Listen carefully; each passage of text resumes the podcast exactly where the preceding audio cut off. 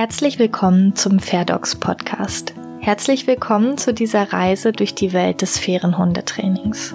Ich möchte dich ein Stück begleiten auf deinem Weg, dich inspirieren, motivieren und natürlich auch wichtige Informationen an die Hand geben, die du für dein glückliches Leben mit deinem Hund brauchst.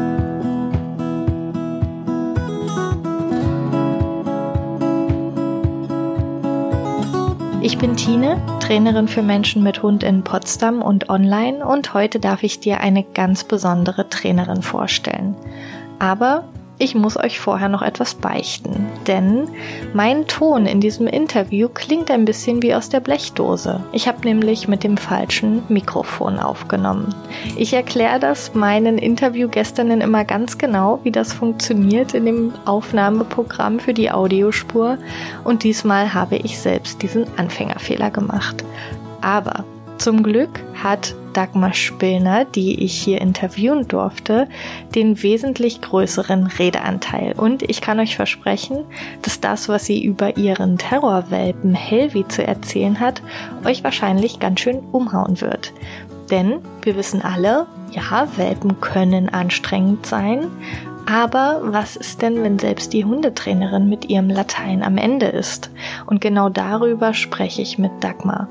An dieser Stelle möchte ich mich auch bei dir bedanken, Dagmar, dass du so viel Persönliches mit mir geteilt hast.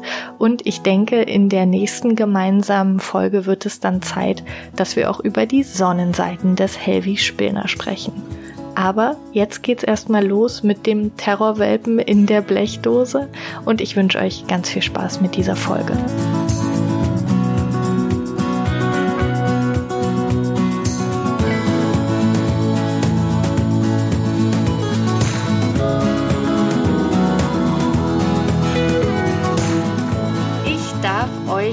Heute die liebe Dagmar Spillner vorstellen.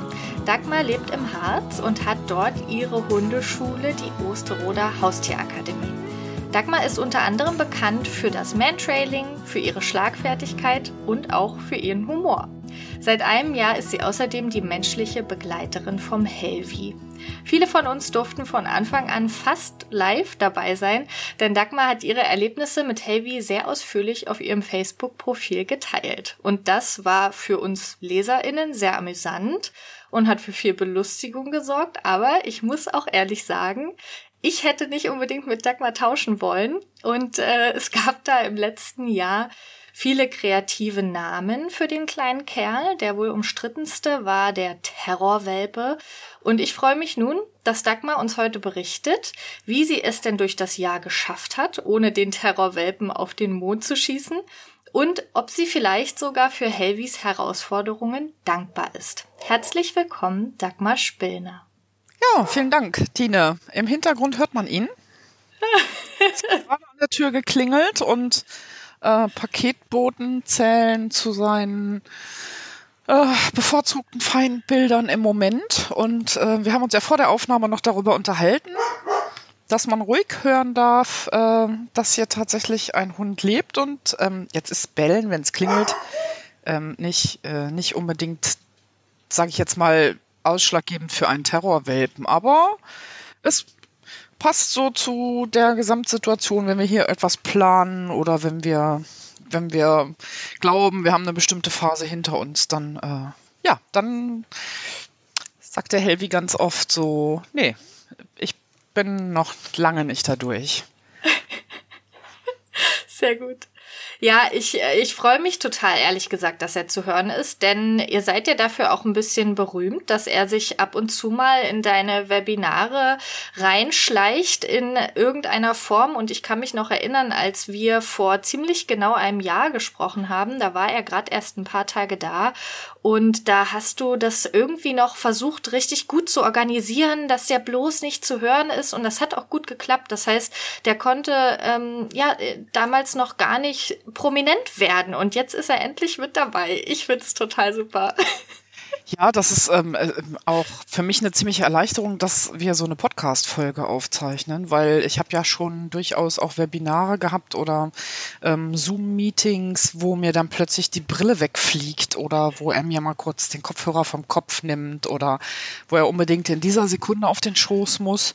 Und ähm, das tut meistens weh, weil er grobmotorisch ist. Aber ähm, ich habe halt festgestellt, dass die Leute genau das total gerne mögen. Mm, ich habe das immer mal so ein bisschen verglichen mit so einer Sportart wie Agility.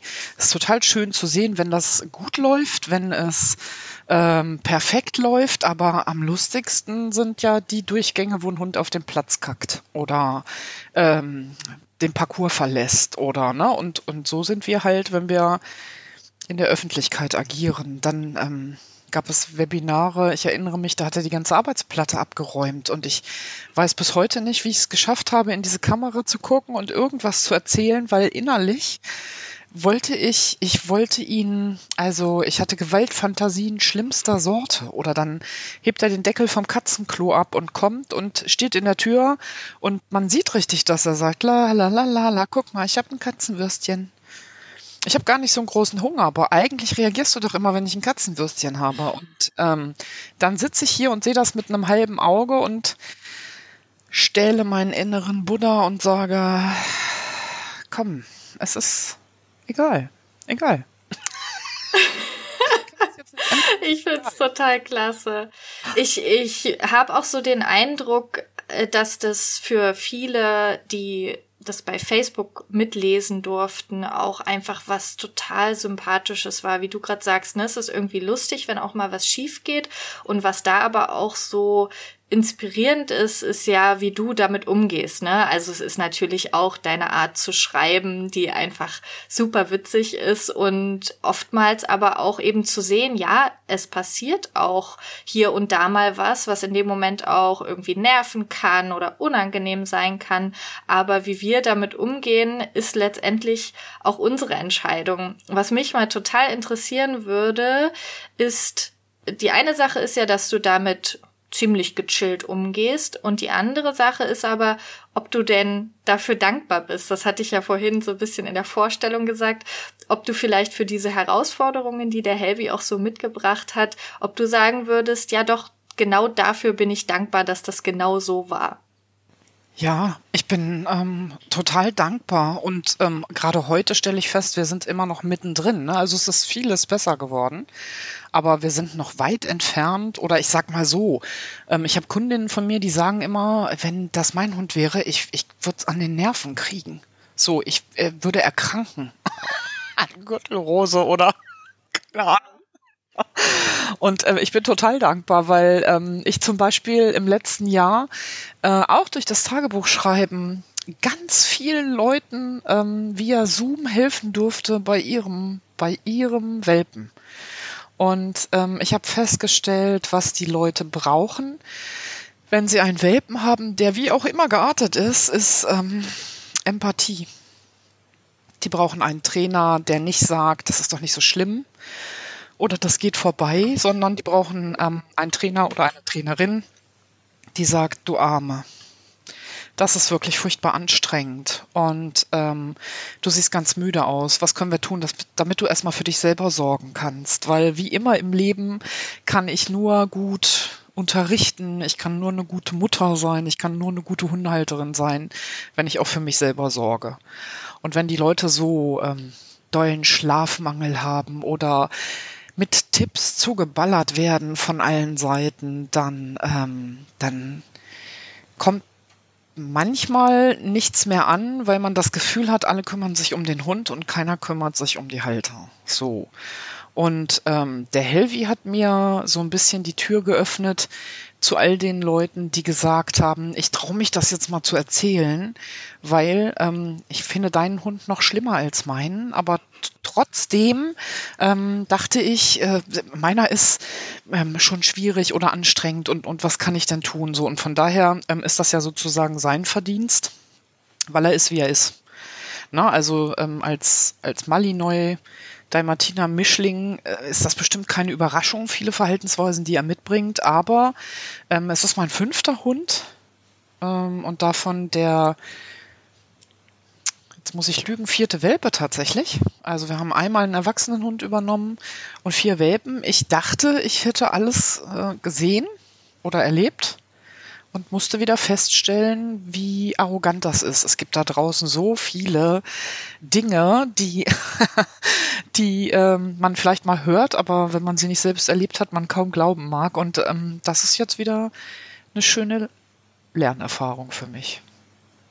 Würdest du sagen, das kann man nur lernen, wenn man selber mit so einem Hund zusammenlebt? Weil ich bin ja erst seit zwei Jahren Trainerin ja. und habe hier zwar einen besonderen Hund, aber eben keinen Welpen. Und jetzt hätte ich natürlich Interesse an so einer Abkürzung, äh, dass ich das auch mal erfahren kann, zusätzlich zu meinem theoretischen Wissen und dem bisschen Erfahrung, was ich jetzt sozusagen sammeln durfte. Wie komme ich denn jetzt an diesen Punkt, äh, an dem du bist, damit ich sagen kann, ich kann auch wirklich wirklich diese Empathie zu 100 Prozent ehrlich geben. Hast du da einen Tipp für mich? Ja, ich glaube, du musst das nicht selber erleben. Ich glaube, dass man ähm, nicht durch ein Tal der Scheiße wandeln muss, um Glück empfinden zu können, sondern ich glaube, du musst imaginieren können oder du musst einfach jemanden wie mir glauben können, dass es solche Welpen gibt und dass ich nicht maßlos übertreibe. Und ähm, wenn dir dann einer begegnet, dann kriegt man plötzlich ein Gefühl dafür. Also wenn Kunden kommen, die an so einem Punkt angelangt sind, dann ähm, ist es einfach wichtig als Trainer, dass man glaubt, was die erzählen. Und äh, dann ist so eine Mischung zwischen Empathie und ähm, Zuversicht. Also viele Kunden, die mich ähm, kontaktiert haben, möchten, dass ich ähm, in die Zukunft spreche und sage, das wird kein Serienkiller. Und den wirst du nicht abgeben müssen in sechs Monaten, weil das Verhalten dann so explodiert ist, dass der eine Gefahr ist für seine Umwelt, sondern alles wird gut. Wir kriegen das zusammen hin. So, ne? Also, und ähm, ich glaube tatsächlich, ähm, dass, ähm, dass man so ein bisschen bescheiden bleiben muss. Äh, es gibt so unglaublich viele Sachen da draußen, die, ähm, die vorkommen, obwohl Menschen nichts falsch gemacht haben. Und äh, wenn man das äh, schafft, dass man den Kunden aktiv zuhört und erstmal, was die sagen, als gegeben hinnimmt, auch wie schlimm die das finden, dann ähm, ist das schon ein, ein großartiger Schritt in die richtige Richtung. Und ähm, wir hatten ja schon mal ähm, so ein bisschen darüber gesprochen. Bei dem Helvi war das tatsächlich so, wir hatten zweieinhalb Jahre keinen Hund und waren richtig ausgetrocknet. Also wir waren richtig verdörrt nach Hund und haben uns wahnsinnig auf den gefreut. Und dann ist der gekommen und so nach 14 Tagen habe ich festgestellt, dass außer bei mir noch kleine Restfunken, dass den keiner mag. Ja. das, das kann man jetzt äh, beweinen oder belachen. Es, es liegt ja in der Vergangenheit, aber der war wirklich so schlimm, dass ich festgestellt habe, wie machen das Leute als Ersthundehalter? Oder wie machen das Leute, die äh, auch schon mehrere Hunde hatten, aber noch nie so einen?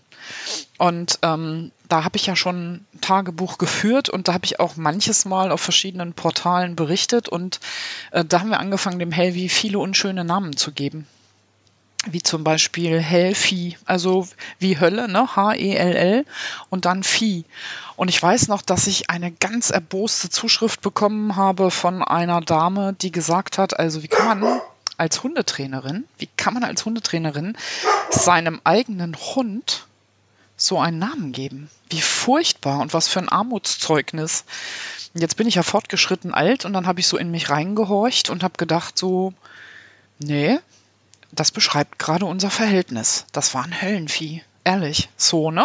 Und im Laufe der Zeit, so im Laufe dieses Jahres, ähm, sind ganz viele von diesen Namen weggeblieben. Der hatte schon immer auch Kosenamen, ne?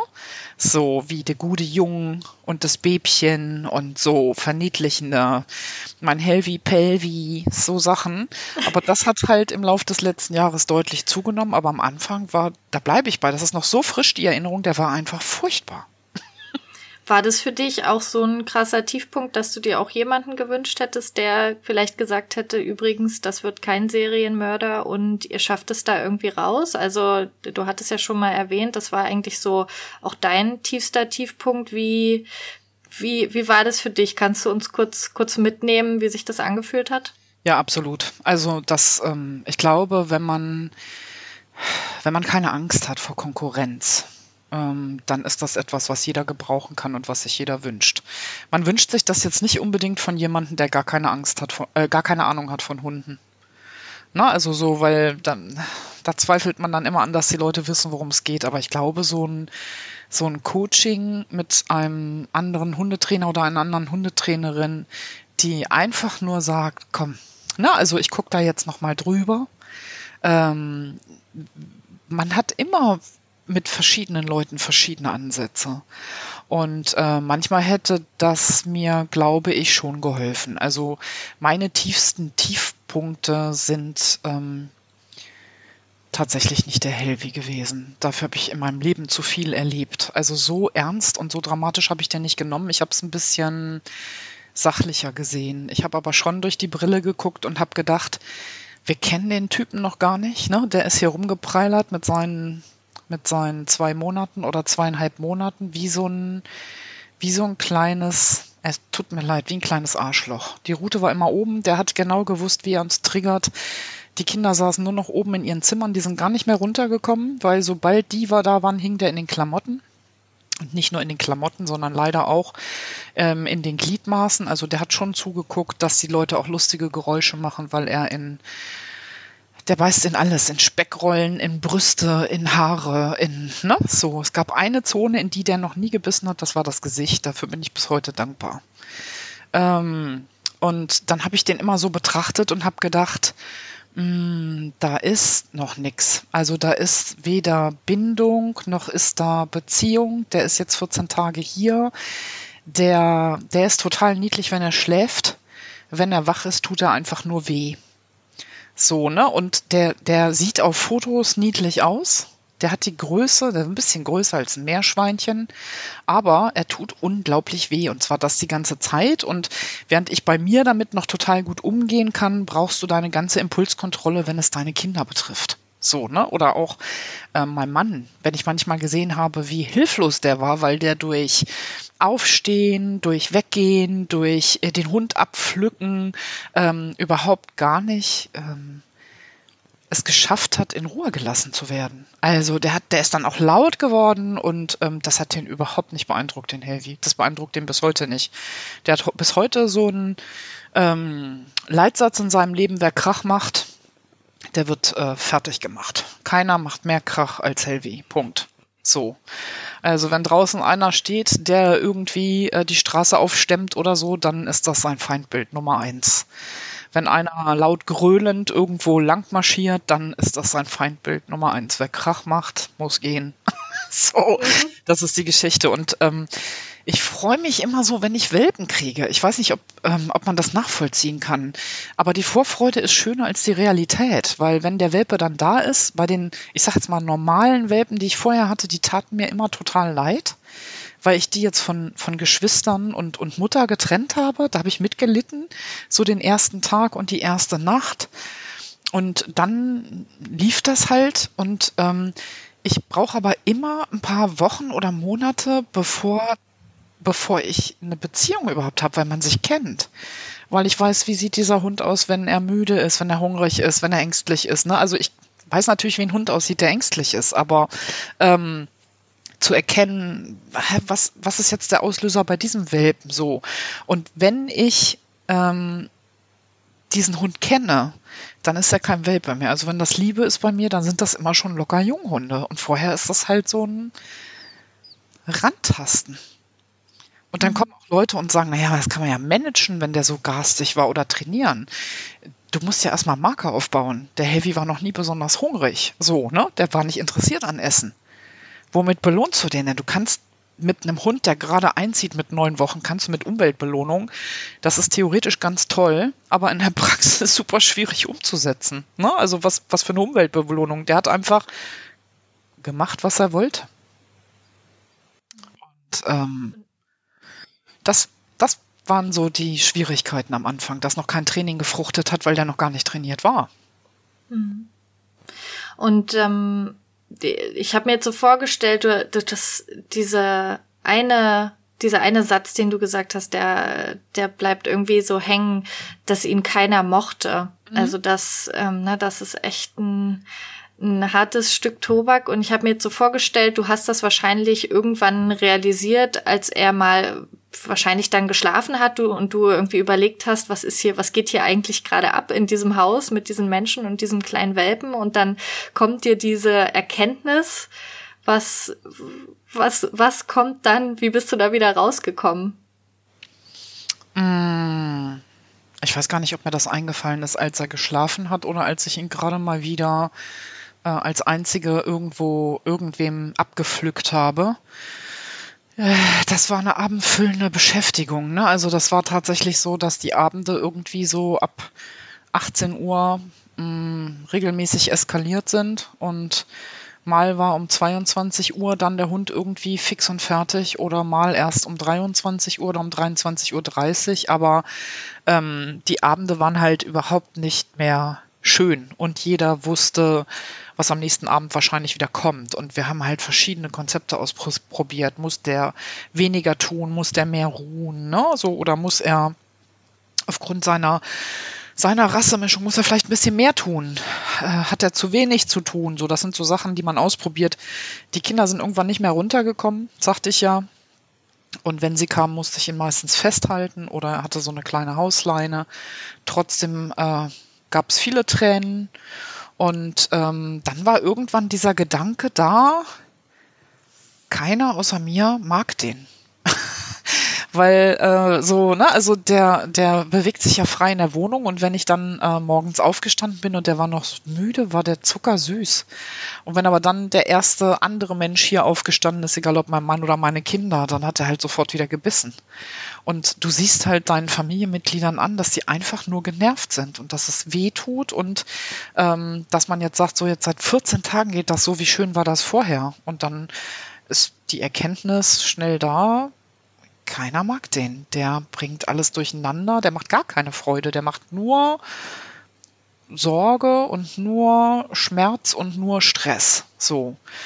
Und ähm, dann hatte ich dummerweise äh, relativ schnell ein Wochenendseminar zugesagt. Also schon lange vorher zugesagt und es war klar, ähm, der Helvi muss hier alleine bleiben mit, mein, mit dem Rest meiner Familie. Und ähm, da hatte ich richtig doll Bauchweh, weil ich dachte so, oh mein Gott, ne, ich wollte den ja auch haben und jetzt ist er da und der ist so, wie er ist. Und ähm, dann habe ich meine Tasche gepackt und bin losgefahren und dann hat mir meine Tochter ein Foto geschickt, ein paar Stunden später, dass er gar nicht bei der Familie im Wohnzimmer saß und dass er auch niemanden terrorisiert hat, sondern dass er ähm, im Flur lag unter dem äh, unter der Garderobe, wo meine Jacken hängen. So. Und mein Mann hatte ihm dann eine meiner Jacken auf den Boden gelegt und da hatte er sich reingelegt und dann hat er da geschlafen. Und da ist mir schon das Herz übergegangen. Da wollte ich sofort wieder abreisen und nach Hause fahren, ne? weil ich gedacht habe, wie niedlich ist das denn? Das war aber tatsächlich das erste Mal eine Aktion von dem Hund, wo man sagen konnte, mein Gott, wie niedlich ist der denn? Die restlichen äh, Tage am Wochenende waren nicht so schön, weil da kamen dann regelmäßig ähm, Nachrichten meiner Kinder, die gesagt haben, Papa ist mit dem Nerven am Ende. Oh je, ja. ja. Hat immer wieder alle Blumentöpfe von der Fensterbank gezogen und natürlich sind dann auch die Blumentöpfe alle kaputt gegangen und äh, irgendwann waren keine Blumen mehr da und dann habe ich halt immer versucht, so zwischendurch, zwischen den Unterrichtseinheiten zu sagen, dann packt den doch mal kurz ähm, in den Flur und macht die Tür zu, damit ihr durchschnaufen könnt. So, ne? Weil im Flur ist tatsächlich nichts. Und ähm, dann äh, sind die Nachrichten so hin und her geflogen und äh, ich war dann irgendwann wieder zu Hause, alle haben überlebt. Ähm, der Hund hat sich riesig gefreut und nach diesem Wochenende, an dem ich weg war, hat er angefangen, tatsächlich mit mir ähm, zu schmusen. Also bei mir gab es dann so Schmuseeinheiten, plötzlich, ohne Beißen, ohne, ohne Terror, ohne Kreischen. Und ähm, das treibt diese vorher nicht vorhandene Bindung natürlich. Ich bin ja schon auch ein, ein, empathischer und weicher Mensch, der Hunde liebt. Das war, also wir waren sofort von 0 auf 100, wir beide, nach diesem Wochenende. So, ich wollte nie wieder Seminare geben, damit ich den nicht verlassen muss. und äh, bei meiner Familie hat es sehr viel länger gedauert, aber in der Zwischenzeit hat jeder mit ihm schöne Erlebnisse und auch das Gefühl, dass ähm, das hat denen, glaube ich, gefehlt, dass er sie mag. Also dass der Helvi ähm, meinen Sohn, meine Tochter und vor allen Dingen meinen Mann mag. Und Das hat der Hund in der Zwischenzeit wirklich total gut hingekriegt. Äh, mit jedem ganz unterschiedlich und ähm, seitdem ist er voll akzeptiertes drittes Kind der Familie.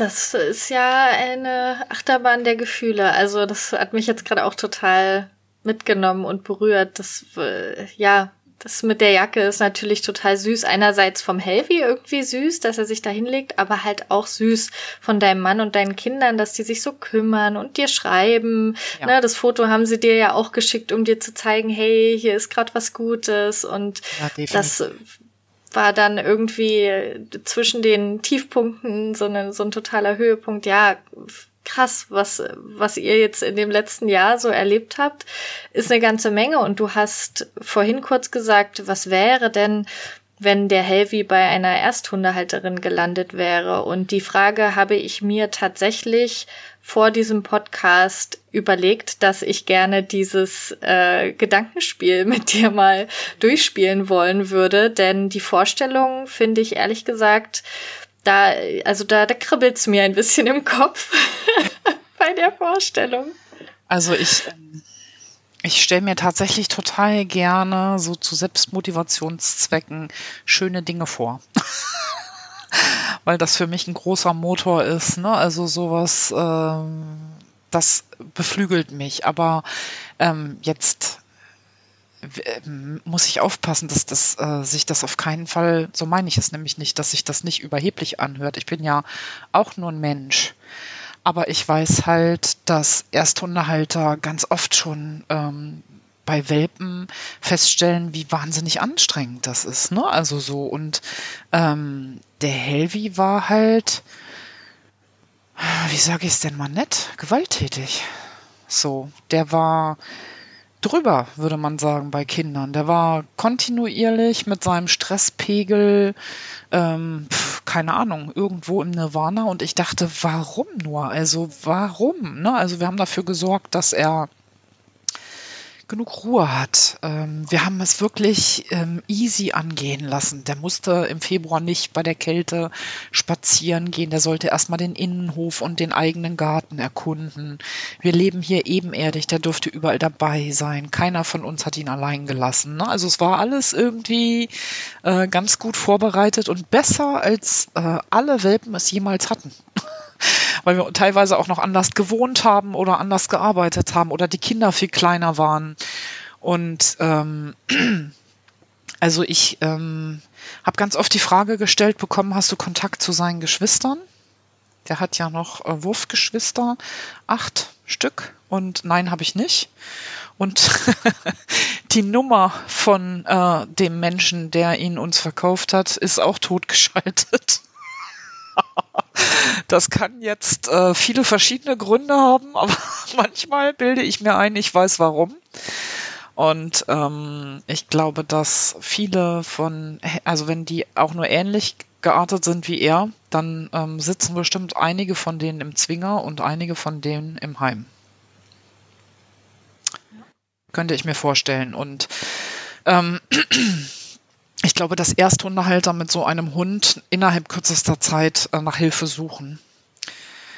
Im Internet, äh, in der örtlichen Hundeschule, in einem Hundeverein und dann kommt es sehr stark darauf an, äh, an wen sie geraten. Ob sie jemanden haben, der sagt, ja, der ist wirklich schlimm, aber er ist das jüngste Familienmitglied und deswegen können wir nicht auf dem rumhauen. Also das machen wir auch nicht mit älteren Familienmitgliedern. Aber ne, ich habe mir halt auch immer und meinen Kindern gesagt, so, der ist drei Monate alt, der ist noch kurz auf dem Planeten, der weiß noch nicht, wie es geht. Und nett sein muss der erst mal üben. Das waren immer so Durchhalteparolen für meine Familie, weil du hast zwischendurch Gewaltfantasien, wenn es immer nur weh tut, ne? Oder wenn immer nur irgendjemand äh, von den Kindern weint wegen dieses Hundes, dann ähm, hast du irgendwann auch Gewaltfantasien. Wir können ja ab hier das, das Gedankenspiel schön weitergehen lassen. Also gehen wir jetzt mal davon aus, die Ersthundehalterin kommt an eine gute Trainerin oder findet vielleicht sogar gute Quellen im Netz, die ihr irgendwie weiterhelfen. Die Person ist auch generell empathisch und liebevoll ja. und freundlich und will auch gewaltfrei arbeiten. Was, was braucht die denn auf ihrem Weg, um mit dem Helvi irgendwie klarzukommen? eine engmaschige Betreuung. Und ähm, das hat natürlich immer auch ähm, einen finanziellen Aspekt neben dem zeitlichen Aspekt. Aber ich glaube tatsächlich, dass innerhalb von einer Woche so viele unterschiedliche Situationen entstehen, in denen man überfordert und hilflos ist, dass das nicht ausreicht. Also das ähm, ist ein ganz starkes Bauchgefühl, was ich da habe, dass ich ähm, je schlimmer der Welpe ist, desto eher brauchen die Leute einen Ansprechpartner. Und ähm, das ist mir bei meinen Kunden, die sozusagen durch den ähm, durch Podcasts oder durch, durch mein Tagebuch irgendwie auf mich aufmerksam geworden sind. Ähm, die haben dann ein Zoom-Meeting gehabt und die brauchten aber dann abends auch nochmal ähm, eine WhatsApp, wo sie gesagt haben, so, oh Gott sei Dank, jetzt schläft er. So, ne, wo ich geantwortet habe, gesagt, großartig. Ruht euch schön aus bis morgen. Ne? Ohne ich sag das jetzt einfach mal, auch wenn viele Trainer das vielleicht nicht mögen, ohne dass alles Geschäft ist. Also die brauchten tatsächlich ähm, engmaschig die Möglichkeit, sich über diesen Hund auszutauschen. Und manchmal eben auch, indem man ähm, dann äh, jeden Tag mal kurz miteinander spricht über verschiedene Kanäle und ähm, sagt, okay, wir haben jetzt diesen und diesen Plan aufgestellt, fruchtet der, sonst brauchen wir Plan B oder Plan C oder Plan D. Und das tut den Kunden schon gut zu hören. Es gibt nicht nur einen Plan A. Und wenn der scheitert, ist alles verloren, sondern wir fangen jetzt erstmal irgendwo an und dann arbeiten wir uns weiter voran. So, das ähm, war ja bei dem Heavy tatsächlich auch das, was ich gemacht habe, dass ich gesagt habe, okay, jetzt probiere ich einfach mal, wie ist der denn mit mehr Bewegung? Wie ist der denn mit sehr viel mehr Ruhe? So, ne? Und ähm, dann habe ich halt einfach schnöde geguckt, ist es besser oder ist es schlechter? Oder bleibt es gleich? Und mhm. ähm, ich glaube, wenn man schön imaginieren will, dann hat man tatsächlich so eine engmaschige Begleitung und ähm, jemanden, mit dem man sein Leid teilen kann und der einen ernst nimmt, der einem zuhört und der immer wieder eine Idee hat, was man verändern kann. Ich glaube, das das bringt wirklich viel, viel weiter. Also selbst wenn wir jetzt nicht vor Ort trainieren können, habe ich die Erfahrung im letzten Jahr gemacht, dass die Leute froh sind, wenn wir uns über Zoom treffen und wenn ich einfach dann ähm, zuhöre und wir äh, uns überlegen können, wie können wir bestimmte Situationen entschärfen, aufdröseln oder gar nicht entstehen lassen. Ja, Absolut. Ich finde auch, dass die, also das Engmaschige, da stimme ich total zu. Das ist bei Welpen nochmal so viel wichtiger als bei anderen Hunden, auch Hunde mit großen Herausforderungen. Und ähm, ja, da ist es sicherlich auch wichtig, so ein so einen Mittelweg vielleicht auch zu finden, weil du gerade sagtest, die brauchten dann auch nochmal eine Rückmeldung und nochmal einen Austausch. Und irgendwann müssen sie ja auch wieder auf eigenen Beinen stehen. Äh, was ist da so ein, so ein Tipp? Also natürlich die, die engmaschige Betreuung ist wichtig und sich gute Informationen zu suchen und die Geduld zu behalten, aber so, so langfristig. Du hast es ja jetzt ein ganzes Jahr geschafft. Ist es eigentlich gerade genau ein Jahr heute oder wann ist es ein Jahr? Am Samstag. Am Samstag, sehr gut. Du hast es ja jetzt so lange geschafft, was ist es natürlich immer schwer zu verallgemeinern, aber kannst du ja. so, einen, so einen allgemeineren Tipp ja. finden, wirklich für den, für den langfristigen Weg, um also etwas, was man einfach immer braucht und womit man dann auch irgendwann ganz gut auf eigenen Beinen stehen kann? Also ähm, ich habe so ein das kann, also das könnten jetzt wahrscheinlich viele Leute, viel besser die Leute beantworten, ähm, die ich begleitet habe. Aber mein Bauchgefühl war immer, ähm, die Leute kommen zu mir und kommen mit mindestens ein, zwei oder drei schlimmen Baustellen ihres Welpen. Und ähm, wir suchen uns dann eine raus und fangen an. Und ähm, neben dem empathisch sein und zuhören und Ideen haben, ähm, ist für mich der Ablauf so, dass die Leute irgendwann sagen, nach einem Tag, manchmal, wenn es gut läuft, manchmal nach drei oder vier Tagen, wenn wir so ein paar Schrauben drehen, es wird besser.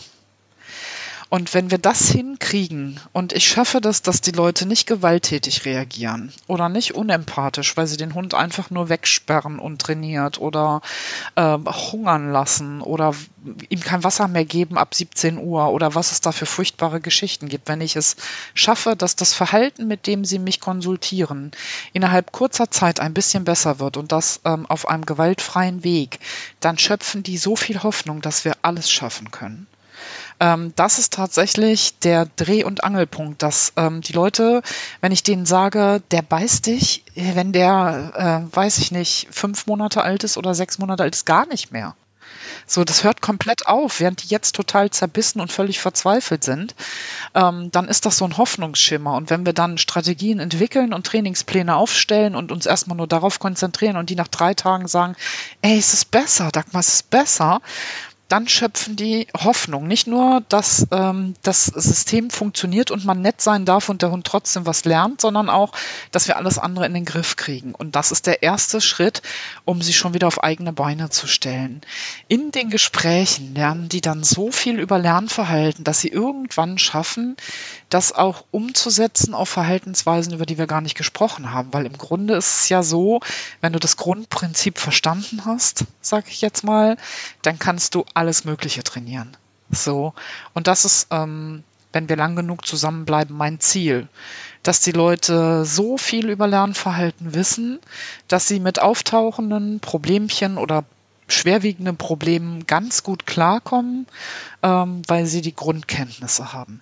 Und selbst wenn man dann nochmal nachschraubt und hat dann nochmal so eine Sitzung oder so, dann ist das kein, kein Thema, aber ähm, so, ich möchte die gerne selbstständig machen und mit Wissen ausstatten. Und da hilft natürlich auch, wenn man auf Artikel, auf Podcasts oder auf andere Sachen verweisen kann, wo gute Informationen enthalten sind. So, ne? Das hilft halt mit. Da müssen die ein bisschen selber mitarbeiten.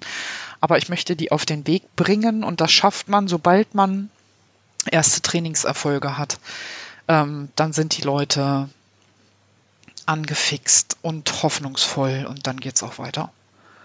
Das ist doch eigentlich auch sowieso die Grundlage unseres Trainings, ne? Positive Erlebnisse schaffen, positive Lernerlebnisse, die werden dann mehr oder weniger selbst verstärkt, wenn dann der Erfolg da ist, ne? Dann haben wir die positive Verstärkung beim Menschen und das ist doch sicherlich auch nochmal ein guter Anhaltspunkt für sich selbst, genau das zu schaffen, ne? Sei es jetzt du für dich mit Helvi oder ich mit meiner Hündin oder andere Zuhörerinnen mit ihren Hunden, sich selbst solche positiven Sachen zu erschaffen das ja. muss ja nicht immer gleich der größte Trainingsschritt sein. Das können ja, ja manchmal kleine Anfangsschritte sein, dass man erstmal wieder in einen guten Bereich kommt mit dem Hund, ein Erfolgserlebnis hat und dann darauf aufbauen kann. Absolut. Also das ist im Prinzip bei den Hunden ja ein, ein, ähnlicher Vorgang wie bei uns oder beziehungsweise die positive Verstärkung ist genau der gleiche Vorgang.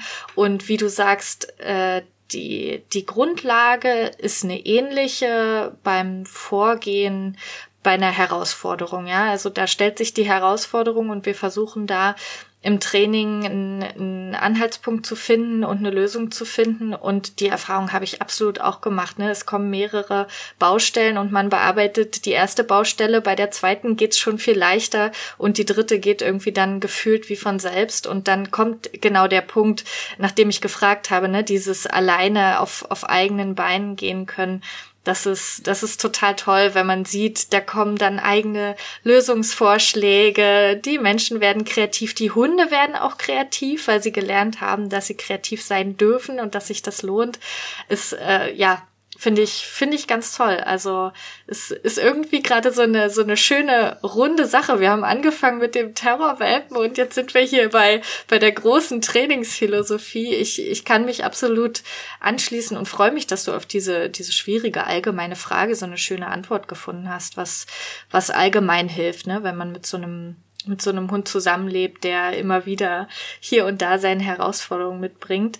Ich freue mich total, dass du da warst. Ich würde dir gerne eine Abschlussfrage stellen. Gerne. Die äh, habe ich im, in der letzten Podcast-Folge schon gestellt und ich habe in der Zwischenzeit auch rausgefunden, wo ich diese Frage geklaut habe und zwar ähm, aus einem anderen Podcast vom Hotel Matze und ich finde die Frage total toll. Mhm. Ähm, es geht darum, du bekommst jetzt eine Plakatwand geschenkt auf dem Alexanderplatz in Berlin mhm. für eine Woche. Die ist riesig groß und alle sehen die und du darfst auf diese Plakatwand jetzt etwas draufschreiben für alle Menschen, äh, was dann da eine Woche steht. Was würdest du denn da draufschreiben? Das darf ums Hundetraining gehen, es darf aber gerne auch was anderes sein.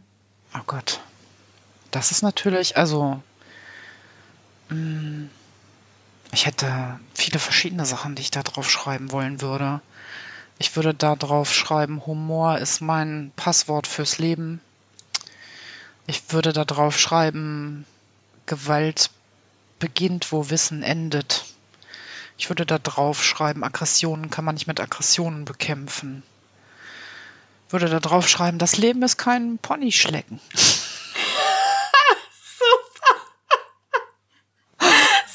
schön. Auch noch ein, ich würde auch noch Bilder da drauf malen. Sinnvolle oder unsinnige. Ja, so, sehr gut. Mhm. Ja. Toll. So jetzt ist die auf jeden Fall voll, die Plakatwand. Mehr, ja. mehr geht jetzt nicht drauf. Aber ich denke, dass das ist doch, die ist doch gut gefüllt. Also da, da ist auf jeden Fall für jeden und jede was dabei. Sehr cool. Ja, super, Dagmar. Ich hoffe sehr, dass ich dich bald wieder willkommen heißen darf im Fairdocs Podcast. Ich äh, bedanke mich, dass du da warst. Es hat mir wieder sehr viel Spaß gemacht. Es war super inspirierend, motivierend und ähm, ich überlasse dir gern den letzten Satz. Ja, Tine, ich ähm, möchte gerne mit was Positivem aufhören. Haben wir ja eben schon, aber ähm, ich will sagen, dass die einzige Erwartung, die wir an diesen Hund hatten, war irgendwann, dass er aufhören soll zu beißen. Und ähm, das hat er getan. Und das war ein Riesenfortschritt und äh, seitdem sind unglaublich viele Sachen da, die der hat und die der macht, die wir niedlich und speziell, originell und ganz toll finden. Und ähm, es ist noch so frisch, was war, dass wir es total genießen, dass er jetzt einfach nicht mehr beißt. Und ähm, deswegen passt das wieder so ein bisschen zum Beginn dieses äh, Podcasts, den wir miteinander gemacht haben, dass so ein Terrorwelpe einen richtig glücklich machen kann, weil wir auch stolz sind, dass wir das durchgehalten haben auf die bestmögliche Art und Weise, die uns eben möglich ist als Familie. Und ähm, da, das würde ich gerne den Leuten mitgeben wollen. Es ist alles nicht so dramatisch, äh, alles wird gut. so, und äh, ja, mit Humor geht es halt immer besser. Also ich kann mich aufregen oder ich kann es bleiben lassen. So, und ich habe mich irgendwann dafür entschieden, es bleiben zu lassen. Zack. Das äh, fände ich schön als Abschluss. Hm? Sehr gut. Danke, dankbar. Bis bald.